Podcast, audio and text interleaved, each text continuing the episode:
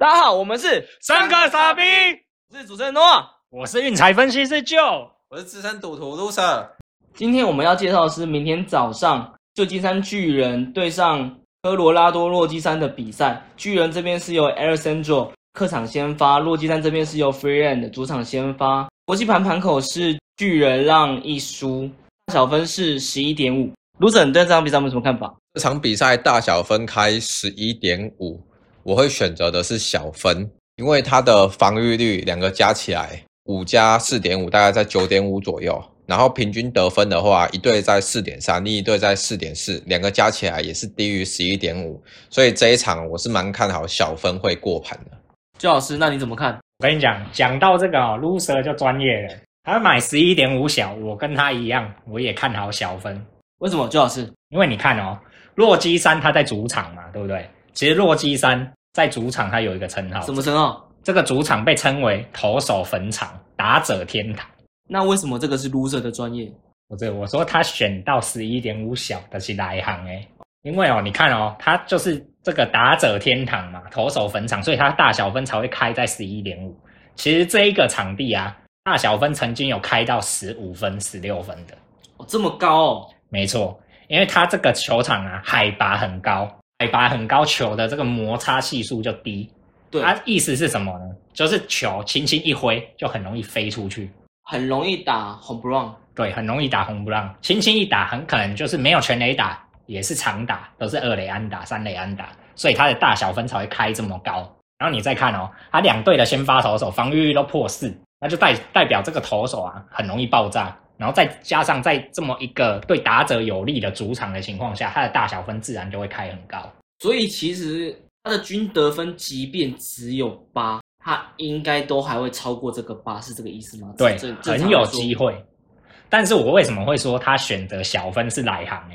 这就我们要去看这两位投手的特性了。好，我刚有讲嘛，轻轻一挥，他就很容易出去。对，那我们投手有两种，一种呢是非球型投手，一种是滚地球型投手。如果你在这个球场啊，你是飞球型投手的话，也就是说你被打到的球都会形成飞球，那你就很容易被敲全垒打、二垒安打。假设你是那一种会制造滚地球出局的投手的话，那你在这个场场地啊，对你来讲可能是有优势的。周老师，请对问那这两场呃这两支球队的投手是怎么样的呢？这两支球队的投手啊，就是滚地球型的投手，也就是说，他比较不会被敲出去，打成全垒打或二垒安打，他都会变成滚地球出局。所以说场地优势就没了嘛。对，场地优势就没了，所以十一点五买小，这是来一行诶。卢 Sir，你都有在观察这个球场哦，还是小猫碰上死耗子啊？没啦，这是我盲掉的啦。那我们就来看一下卢 Sir 做的这个梦究竟是好梦还是噩梦。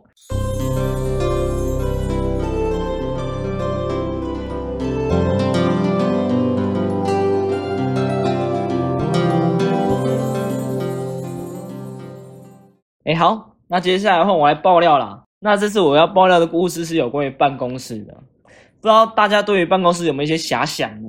不管是上班的时候还是下班的时候，那个空间会不会让你想要做一点怪怪的事情呢？坏坏的事情呢？对，那这一次我就是要来分享旧老师在办公室里面偷情的故事。那首先我要来先介绍一下旧老师的偷情对象，她是一个正在寻找二婚的轻熟女，自己带一个小孩，现在有一个男朋友。她现在三十二岁，身高一百六十公分，体重四十五公斤。据旧老师说，她最吸引她的地方是她全身的皮肤都是白皙的，那再加上她有三十四 D 的傲人上围。好，那接下来故事开始喽。因为他们不是同一个部门的，所以平时工作都不会处在一起，只是偶尔会有业务上的交流而已。我听旧老师跟我说啊，每当他们在业务上有交流的时候，他都快要受不了了，都会快要忘记他在讲什么东西，因为他的那两颗真的太厉害了。尤其他又穿着衬衫，他都觉得快要把那个扣子给挤破啦。好，那我们待会就要进入到主结构的剧情了。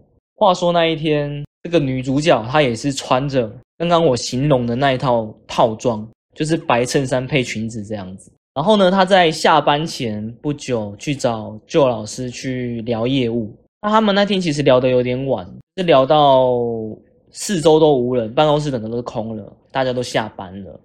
他们就从公司聊到私事，这样聊着聊着，这个女主角她就坐上旧老师的桌子，就靠着这样子。那旧老师跟我说，因为他是他本身是坐在椅子上面跟他聊天的，所以他的眼睛为之一亮，因为女主角把她的黑色蕾丝小内裤在双脚交叉又交换之间，有意无意的让旧老师看得心痒痒的。